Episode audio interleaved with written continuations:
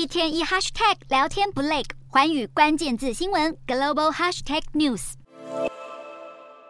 美债殖利率持续攀升，成长股承压。Netflix 财报失利，拖累通讯服务板块。另外，尽管艾斯摩尔财报优于预期，并反驳砍单传闻，股价依旧下杀超过百分之三。美股四大指数多数收黑，道琼指数下跌七十九点六二点，收三万三千八百九十七点零一点；纳斯达克上扬三点八二点，收一万两千一百五十七点二三点；标普五百小跌零点三五点，收四千一百五十四点五二点；费半指数下跌三十一点三四点，收三千零四十六点三八点。欧洲股市方面，英国通膨依然居高不下，市场预期英格兰央行将继续升息，此举可能进一步拖累经济。欧洲三大股市有涨有跌，英国股市下跌十点六七点，收七千八百九十八点七七点；